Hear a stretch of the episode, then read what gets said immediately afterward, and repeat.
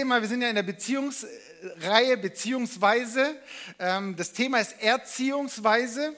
Und weißt du, ich möchte dich äh, beruhigen. Wenn du keine Kinder hast, gar kein Problem.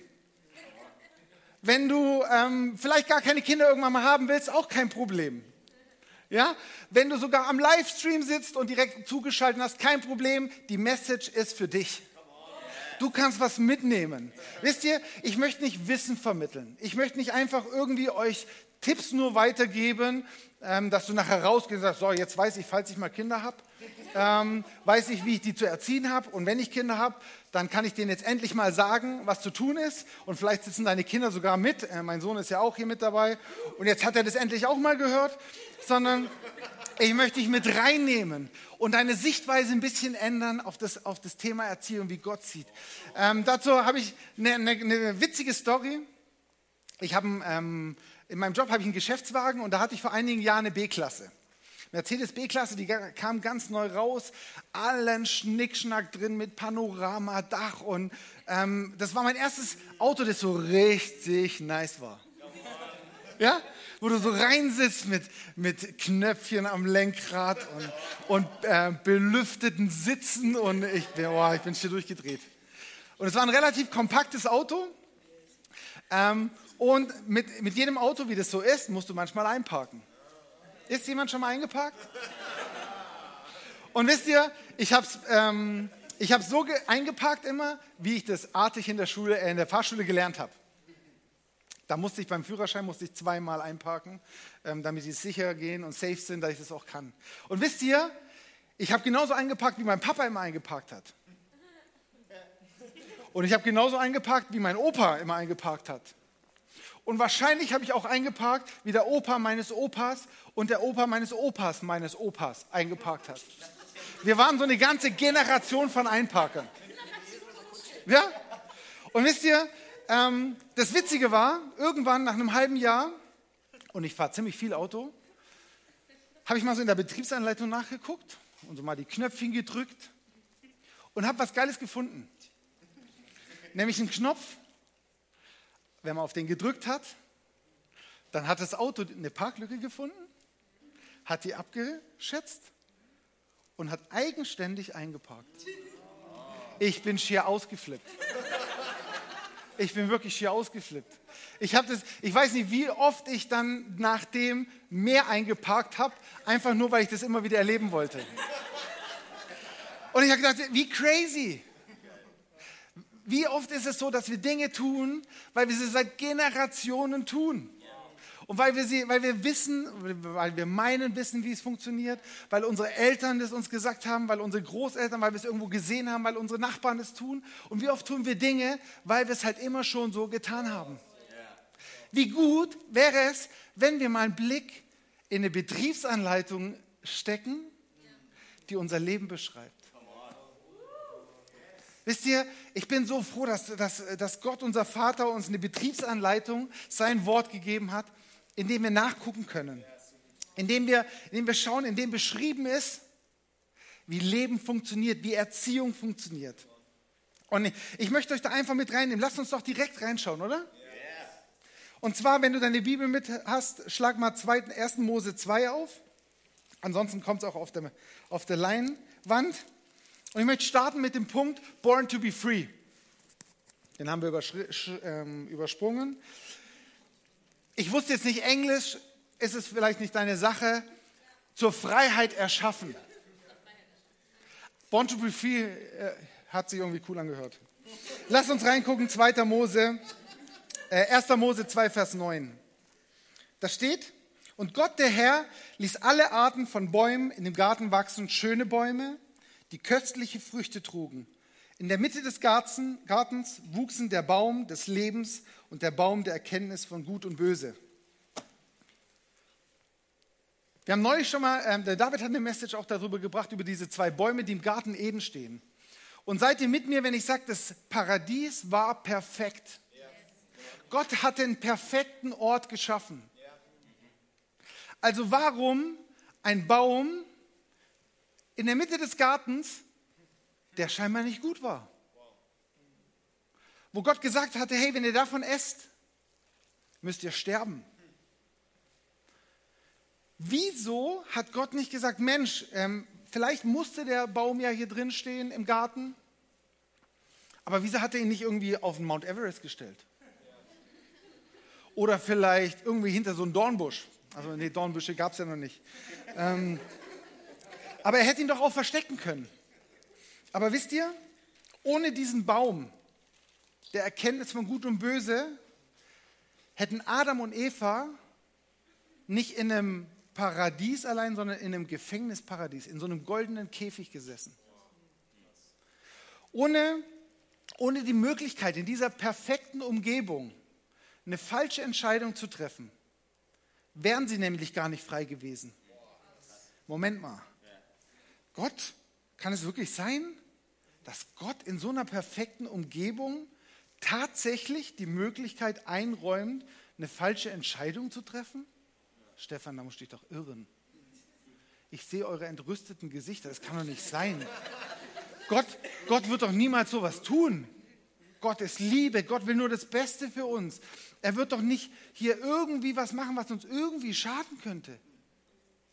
Aber was sagt die Bibel? Er pflanzte ihn mitten rein. Die Gesch diese Geschichte, die, die zeigt uns, wie wichtig unserem liebenden Papa die Freiheit ist.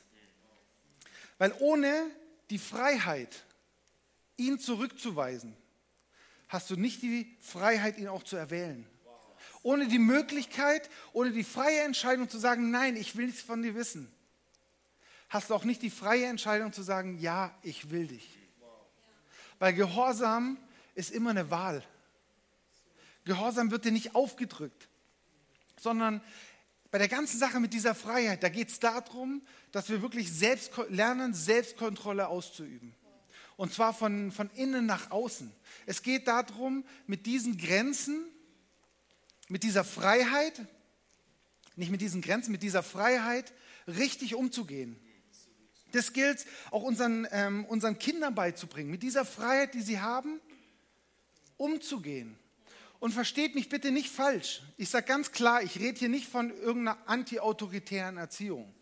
Ich sage dir, ich rede hier nicht von einem laissez-faire Lifestyle oder Erziehung, sondern es geht darum, den Kindern gesunde Grenzen aufzuzeigen, ihnen gesunde Grenzen zu schaffen, in denen sie sich frei bewegen können und in denen sie freie Wahlmöglichkeiten haben. Ja, warum also Schutzgrenzen? Das sind Grenzen des Schutzes. Ja? Auf der Autobahn gibt es Leitplanken. Es, es, sagt dir keiner, ob du rechts oder links fahren musst oder, oder wann du überholen darfst. Ihr wisst, was ich meine. Du hast, du hast gewisse Freiheit, aber es gibt Leitplanken, die Schutz sind. Wisst ihr, diese Grenzen des Schutzes, die, ähm, die bestimmen auch ein Stück weit den Wert von dem, was innerhalb dieser Grenzen liegt. Ich möchte euch ein kleines Beispiel bringen. Stell dir so eine richtig schöne Wiese vor, so eine richtig schöne Blumenwiese. Und mittendrin liegt so ein altes, kaputtes Auto. So voll mittendrin. Willst gerade so ein schönes Pick da machen von dieser Wiese, ein schönes Foto und da liegt einfach nur ein schrottiges Auto. Denkst, was für ein Schandfleck. Jetzt stell dir vor, um dieses Auto wäre so ein Zaun gezogen. Schöner, ähm, hoher Maschendrahtzaun oder, oder, oder ähm, höher Zaun, was würdest du denken? Du denkst, hey, es ist kein Schandfleck mehr, sondern okay, da wird wahrscheinlich ein Schrottplatz sein. Das heißt plötzlich, das Auto hat einen ganz, anderes, ganz anderen Wert, weil es innerhalb von einer geschützten Grenze ist. Jetzt stell dir vor, um dieses Auto wären Mauer, ein ganzes Haus gezogen quasi. Dann wäre es eine Werkstatt. Und dann könnte, ähm, könntest du da nicht jederzeit einfach rein und raus oder ähm, das Auto angucken, sondern ähm, dadurch, dass es plötzlich geschützten, geschützte Mauern, geschütztes Umfeld, geschützte Grenzen hat, nämlich dieses Haus, ist plötzlich hat dieses Auto, dieses kaputte Auto in der Mitte auf einmal auch mehr Wert weil es halt nicht einfach irgendwie in der Wiese rumliegt, wo jeder dran gehen kann, sondern weil es einen geschützten Rahmen hat, wo es, ähm, wo es wieder aufbereitet wird, wo es repariert wird ähm, oder wie, wie auch immer. Grenzen des Schutzes ähm, bestimmen oder definieren den Wert dessen, was innerhalb liegt. wisst ihr, es geht nicht darum, dass wir unsere Kinder eingrenzen und sagen, so, du, du musst meine Regeln befolgen und so, sondern es geht darum, den Wert unseres Kindes, das, was, was unsere Kinder für einen Wert haben, wirklich hervorzuheben und zu schützen. Wisst ihr, vor allem ihr Herz. Ich hatte neulich ähm, ein Gespräch mit, mit, meiner ältesten Tochter, wo dazu so ein bisschen schon reinkommen mit, ähm, mit allen möglichen Sachen, die in dem Alter noch nicht so gut sind. Emotionen, Verliebtheitsgefühle. Und, und ich habe ihr das Beispiel erzählt mit diesem, mit diesem Schrottplatz und mit dieser Werkstatt. Und ich habe gesagt, was ist für dich das Wichtigste? Was ist in deinem Körper das Aller, Aller, Allerwichtigste? Wo, worauf kannst du nie verzichten? Und sie ist selber draufgekommen und hat gesagt, mein Herz. Und dann habe ich gesagt, genau dein Herz ist das Aller, Allerwichtigste. Und dann habe ich gesagt, deswegen ist es so wichtig, dass du dein Herz schützt und dass du es nicht einfach offenlegst. Und jeder, der kommen will, kann es nehmen, kann damit machen, was er will, kann die Emotionen damit ne-, machen, ähm, Verliebtheitsgefühle auslösen oder sonst irgendwas, sondern dein Herz musst du schützen. Weil du irgendwann mal ähm, hat gesagt, möchtest du mal heiraten? Ja, ich möchte heiraten. Ich sehe das ja auch bei euch. Dann ich gesagt, damit du deinem Mann dieses Herz geben kannst. Das ist nicht kaputt, weil jedes Mal, wenn du erlaubst, dass irgendjemand dein Herz anfasst, dann geht ein Stück kaputt. Und dein Herz soll nicht kaputt gehen, sondern es soll ganz bleiben. Und sie hat es verstanden. Und deswegen, bin, da bin ich so dankbar auch so für, für Beispiele. Wisst ihr, ähm, es geht, das ist mein zweiter, meine, mein zweiter Gedankenpunkt, es geht so, was ist das Herzstück von Erziehung? Was ist das Wichtigste? Worum geht es eigentlich? Und lasst uns da einfach auch wieder in die, in die Bibel schauen, oder? In die Betriebsanleitung. Und zwar im Lukas 10, wird, ähm, da geht es darum, Jesus ist mit den Jüngern unterwegs und es kommt ein Gesetzeslehrer, also der, der sich ähm, mit, dem, mit der Torah, mit den Gesetzen richtig, richtig gut auskannte, sagt, hey Jesus, was ist eigentlich das Aller, Allerwichtigste? Ich fasse es jetzt so ein bisschen in meinen Worten zusammen. Was, was ist denn, worauf kommt es denn an? Was ist denn das Wichtige? Was ist das Herzstück? Ich möchte es mal so nennen. Da steht in Lukas 10, 27, du sollst den Herrn, dein Gott von ganzem Herzen, von ganzer Seele, mit deiner ganzen Kraft und all deinen Gedanken lieben. Das höchste Gebot ist Liebe. Wow. Jetzt habe ich euch was Neues erzählt. Jetzt denkst du, okay, habe ich schon tausendmal gehört, äh, habe ich schon 150 Predigten drüber gehört. Aber soll ich dir was sagen? Es ist halt das Wichtigste. Es ist halt das Herz der Sache. Und deswegen, es gibt nichts. Die, die Pharisäer, die lebten in einer Kultur, in einem Umfeld, wo es darauf ankam, dass man die Regeln achtete und einhielt. Es ging darum, die Regeln, die Gott den Menschen gegeben hatte, dass die eingehalten werden. Aber Jesus, er stellte klar, dass Beziehungen wichtiger sind als Regeln. Jesus stellt so klar und deutlich, dass Beziehungen wichtiger sind als Regeln. Das Wichtigste im Reich Gottes sind Liebe und Beziehung. Ich wiederhole es nochmal. Das Wichtigste im Reich Gottes sind Liebe und Beziehungen. Und wenn du heute nichts mitnimmst, dann nimm das mit. Es geht nicht um Regeln. Vielleicht hörst du das das erste Mal heute. Vielleicht hast du das auch noch nie so gehört. Weil du denkst, yo, wenn ich über Glaube, wenn ich über Gott rede, dann, dann denke ich mal als erstes an die zehn Gebote. Wenn du auf die Straße gehst und Leute fragst, was glaubst du oder was ist denn der Inhalt von einem Christ oder von einem Christsein, dann werden wahrscheinlich die meisten sagen, die zehn Gebote.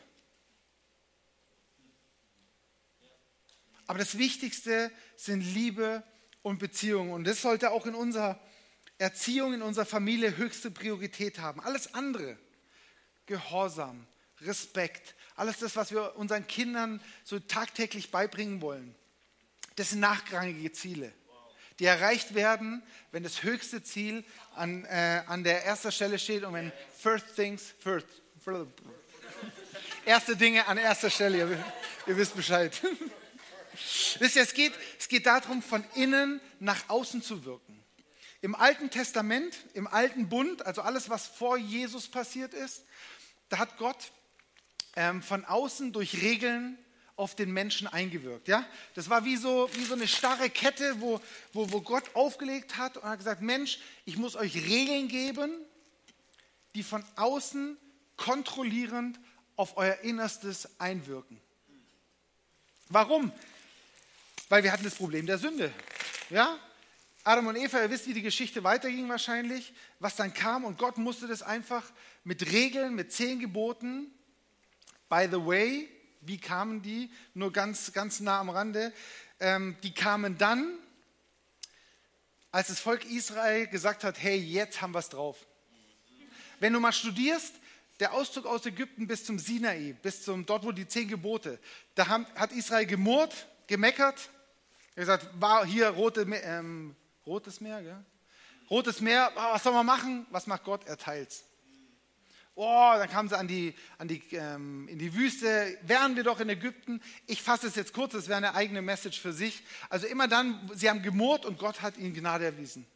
Und als sie gesagt haben, so, jetzt haben wir es drauf, Gott, jetzt wollen wir das alles tun, was du uns gesagt hast. Dann kamen die zehn Gebote. Crazy, oder? Also ähm, nur das so ganz nah am Rand. Es war, Gott hat von außen nach innen gewirkt. Im neuen Bund, sprich da, seitdem Jesus am Kreuz gestorben ist. Jesus hat am Kreuz die Sünde erledigt. Hast du das gewusst? Vor 2000 Jahren am Kreuz ist Sünde, das Problem der Sünde gelöst worden. Und seitdem geht es darum, dass Gott uns von innen, dass es von innen nach außen wirkt. Es geht darum, dass wir auch in unserer Erziehung, dass wir ähm, das in, unser, in unsere Kinder reinlegen, unser Herz in unsere Kinder reinlegen. Wisst ihr, ähm, wir haben, weiß nicht, ob ihr das kennt, das Problem mit der Spülmaschine. Ich meine, ich danke Gott jeden Tag für den Erfinder der Spülmaschine, aber das Ding muss halt eingeräumt werden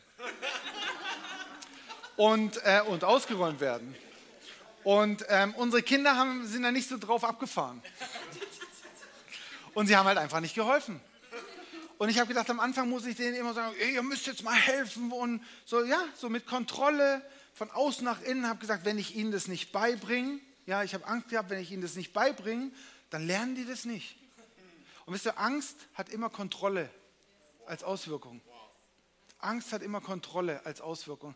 Und ich habe gesagt, Mensch, hab, irgendwann habe ich ähm, mal die zur Seite genommen und gesagt, wisst ihr, Spülmaschine, ich weiß, das macht überhaupt gar keinen Spaß.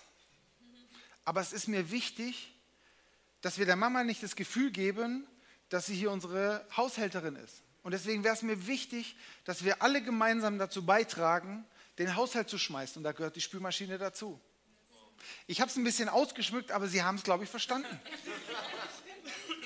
weil sie haben geholfen. Und seitdem helfen sie die Spülmaschine einräumen. Meistens. Wisst ihr, genau, im alten Bund, ähm, es geht darum, von innen nach außen zu wirken. Und dazu brauchst du Herzensverbindung. Und das ist mein dritter Punkt. Herzensverbindung auf, aufbauen. Keine starre Kette, die, ähm, die unbequem ist, sondern wirklich eine, eine flexible, organische Herzensverbindung. Irgendwie so von Herz zu Herz. Ich finde es, ähm, ich habe das ähm, auch aus dem Buch, haben wir das rausgenommen, ähm, dass ich angefangen habe, mal meinem Sohn, und wir hatten eine richtig heftige Zeit mit dem, der ist wirklich völlig eskaliert und wir wussten gar nicht mehr, was zu tun ist. Und irgend, und ich habe dann rausgelegt und gesagt, Mensch, Herzensverbindung aufbauen, sag deinem Kind, wie stolz du auf ihn bist. Auf dein Kind, auf deine Tochter, auf deinen Sohn. Und ich habe irgendwann angefangen, habe gesagt, habe ihn zur Seite genommen, habe meine Hand auf seine Brust gelegt und habe gesagt, Max, mein Sohn, auf den ich so stolz bin. Und er hat, er hat erst, beim ersten Mal hat er gar nicht reagiert. Und dann habe ich wieder, habe ich gesagt, Max, mein Sohn, auf den ich so stolz bin. Habe das immer wieder gemacht und er hat es gar nicht so registriert. Und und ich habe es dann gemacht, dann ist er wieder eskaliert und hat irgendeinen Mist gebaut und ich wäre fast explodiert. Und dann habe ich, gesagt, dann habe ich ihn zur Seite genommen und habe gesagt, Max, und genau in der Situation bist du immer noch Max, mein Sohn, auf den ich so stolz bin. Und ich habe gemerkt, wie, wie es was in ihm gemacht hat, was es, in mir, was es mit mir gemacht hat. Und er hat gesagt, darum geht es, darum geht es in unserer Erziehung. Das ist das, was, was Gott mit uns macht. Ähm, diese Herzensverbindung. Und darum geht es, dass es, ähm, wisst ihr, Adam und Eva, oder Gott hat Adam und Eva gesagt, vermehrt euch. Und das heißt nicht nur Kinder machen. Taka, taka. Sondern was hat Gott, was hat, das ist ein Teilbereich. Aber ähm, da, da liegt so viel mehr drin. Gott hat gesagt, ich, ihr seid mein Ebenbild. Ihr seid, ich habe euch in meinem Ebenbild geschaffen. Und indem er gesagt hat, vermehrt euch, hat er gesagt, vermehrt genau dieses Ebenbild. Vermehrt dieses Ebenbild, dass wenn Leute euch, wenn Menschen euch anschauen, dass sie mich sehen. Ja, Jesus hat, Jesus hat es dann ähm, hat es, ähm, vollbracht. Er hat es perfekt ausgeführt. Er hat gesagt, ähm, wenn ihr mich seht, seht ihr den Vater. Und genau das ist deine Berufung. By the way, Klammer auf, kannst du mal nachlesen im, Römer, im Römerbrief, deine Berufung, wenn du willst, wissen willst, was deine Berufung ist, dem Bilde seines Sohnes gleichförmig sein. Genau das, Jesus gleichförmig zu sein. Nicht einfach nur ihm nachzufolgen, sondern ihm gleichförmig zu sein. Das ist mega challenging manchmal. Hast du vielleicht auch noch nie so in der Message gehört, aber ähm, lies es einfach nach und guck und prüfst nach, ob es stimmt. Ähm, wisst ihr, genau, Gott, Gott will ein Gegenüber. Er will nicht einfach nur kleine Diener. Gott geht es nicht um Verbote, sondern er möchte eben eine Herzensverbindung. Er möchte Söhne und Töchter. Viele denken immer, bei Gott geht es so um ein, um ein Nein. Ja, Nein zu dem, Nein zu jenem. Und wenn du fragen würdest, was ist das häufigste und das wichtigste Wort in der Erziehung, dann wäre es Nein. Ja, nein. Eigentlich erstaunlich, oder? Aber wisst ihr, bei Gott zu uns und auch in unserer Erziehung sollte es um ein Ja gehen. Um ein Ja zu dem Guten, ein Ja zum Leben, ein Ja zu dir, Ja zu unserer Herzensverbindung. Wisst ihr, ich habe erzählt, wir sind 19 Jahre verheiratet, davor waren wir zweieinhalb Jahre zusammen. Und als ich, ähm, als ich mich für die Michi entschieden habe, da bin ich nicht erst ähm, rumgelaufen und habe äh, mehreren Milliarden Frauen Nein gesagt. Und habe gesagt, dich will ich nicht und dich will ich nicht, dich will ich auch nicht und dich will ich nicht und dich will ich nicht und dich will ich auch nicht, sondern, nee, sondern es ging darum, ein Ja zu sagen, ein Ja. Und genau darum geht es bei Gott. Es geht ein Ja um dich. Und es geht nicht nur, es geht nicht um Verbote, tu dies oder das nicht. Ja, tu, tu, wenn du das tust, dann bestrafe ich dich und wenn du meine Regeln nicht einhältst, dann, dann schicke ich dir eine Krankheit und, und wenn, du, wenn du nicht genug betest, dann lasse ich dein Auto kaputt gehen und wenn du nicht äh, bei Pray and Pray, Praise äh, warst, dann geht deine Waschmaschine kaputt und so. So denken wir manchmal, ihr lacht. Aber wie oft denken wir so oft? Wenn uns irgendwas Schlimmes passiert, oh, was habe ich jetzt gemacht? oh, wahrscheinlich habe ich zu wenig gebetet. Oh, wahrscheinlich, wahrscheinlich habe ich irgendwie was verbockt. Wenn meine Kinder so mit mir interagieren würden, boah, das würde mir wehtun. Das, ich, ich maßregel meine Kinder doch nicht durch Strafe. Come on. Ich sage doch nicht, hey, damit du niemals ins Feuer fasst, nehme ich mal deine Hand und pack sie so auf die heiße Herdplatte come on, wieso denken wir das manchmal, dass Gott so handeln würde? Es geht nicht um, um, es geht um diese Herzensbeziehung. Ich möchte meinem Gegenüber nicht wehtun. Ähm, es geht, und genau das bestimmt mein Handeln. Das ist meine innere Motivation. Das heißt von innen nach außen. Keine Liste von Verboten, die ich einhalte, wenn kein Bestrafer da ist und breche, sobald ich alleine bin. Ja, sondern es geht um eine Herzensbeziehung. Ja, wenn wir, ähm, wem geht so oft, dass wir, wir, wir fahren auf der Autobahn mit 210 oder so halt so schnell wie dein Auto fährt. Plötzlich siehst du eine Polizei, was machst du? Bremsen. Und sagst, oh, hoffentlich hat er mich nicht gesehen. Jetzt fahre fahr ich am liebsten mal ein bisschen hinter dem, überhole nicht und so, dass ich keinen Strafzettel kriege. Wir, wir sind so, unser Denken ist so getrieben von diesem Verbote nicht missachten und sobald kein Aufpasser da ist, eskalieren wir völlig. Ich habe morgen eine Story erzählt. Ähm, da, ich, ich, weiß nicht mehr, wie alt ich war. Es muss so 13, 14 gewesen sein. Ähm, und ich habe natürlich zu Hause gewohnt und ich wollte mich nachts mit meinen Freunden treffen. Das Problem war, ich war ein schlaues Kerlchen. Und ich wollte keinen Ärger zu Hause. Deswegen habe ich immer das gemacht, was meine Eltern sagen, wenn sie da waren. Und ich wusste, dass sie abends nicht mehr in mein Zimmer kommen. Dann habe ich gesagt, okay, ich muss nur lang genug warten, dann kann ich mich aus dem Keller rausschleichen und es wird niemand was mitbekommen. Und das habe ich gemacht. Aber ich war natürlich super schlau. Ich habe gesagt, ich habe natürlich einkalkuliert, was passieren könnte, falls es doch rausging. Deswegen habe ich einen Zettel aufs Bett gelegt und gesagt, lieber Mama, lieber Papa, ich bin bei dem und dem Freund. Bitte ruf nicht die Polizei. Ich bin um, keine Ahnung, drei oder vier wieder zurück. Ich war ein richtiger Schisser. Aber ich habe Safety first, ja? Ihr wisst Bescheid. Ähm, ich bin dann raus, wir haben Party gemacht und ich kam zurück, der Zettel lag noch, ich so, puh, zum Glück nicht erwischt. Jahre später hat mir mein Vater erzählt, er ist tatsächlich in mein Zimmer und hat den Zettel gefunden. Und wir, wir haben drüber lachen können und alles.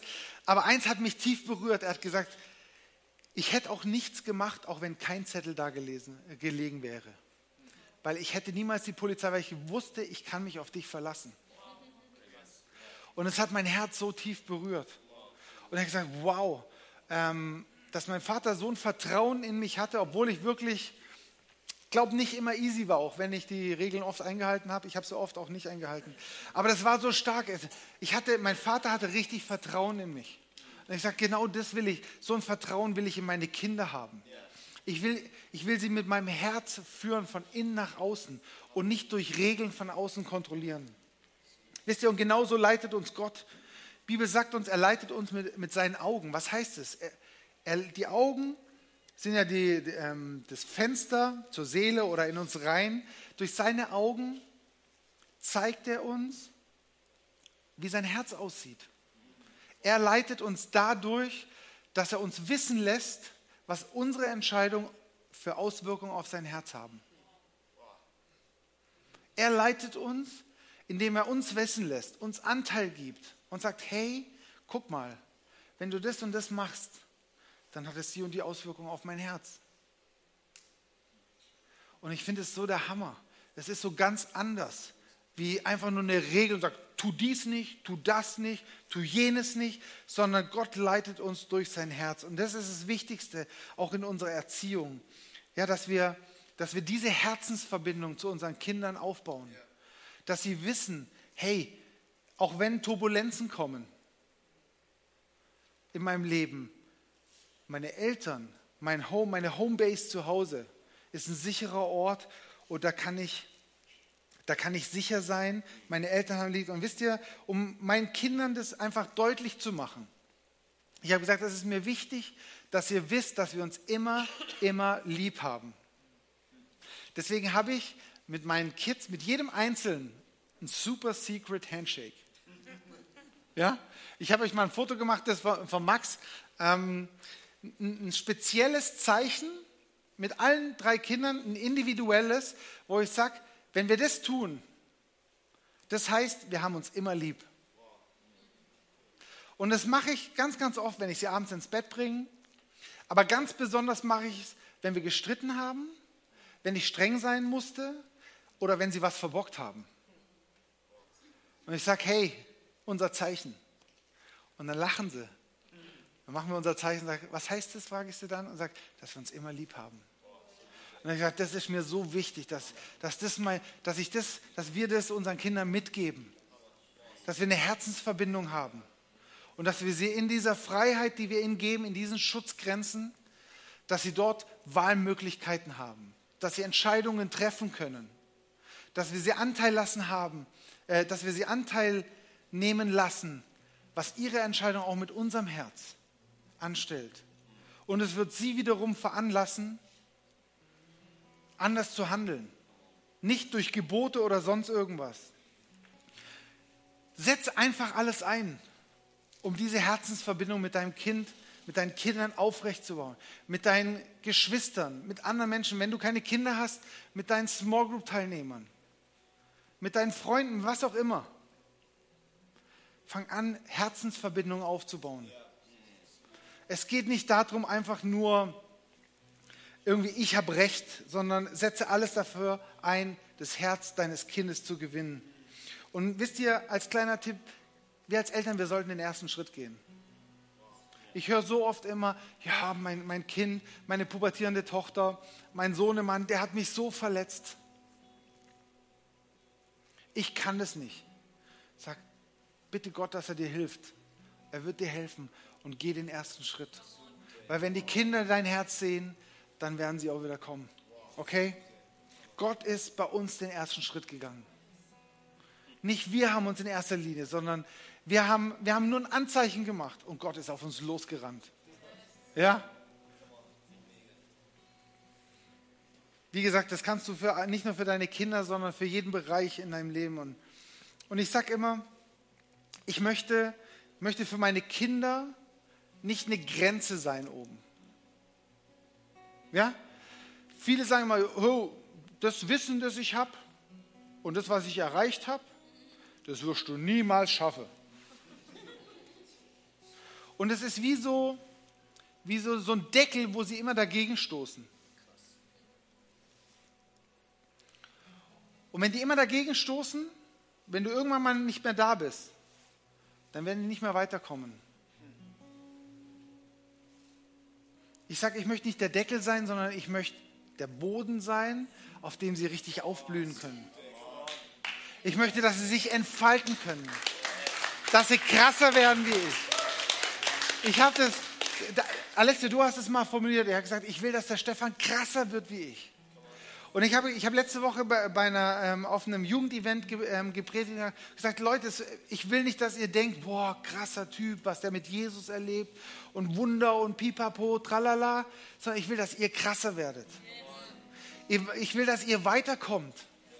Und, und deswegen will ich für meine Kinder, wollen wir als Leiter von der Small Group, wollen wir als Leiter von dieser Kirche, wollen wir ein Boden sein, wo Menschen aufblühen können.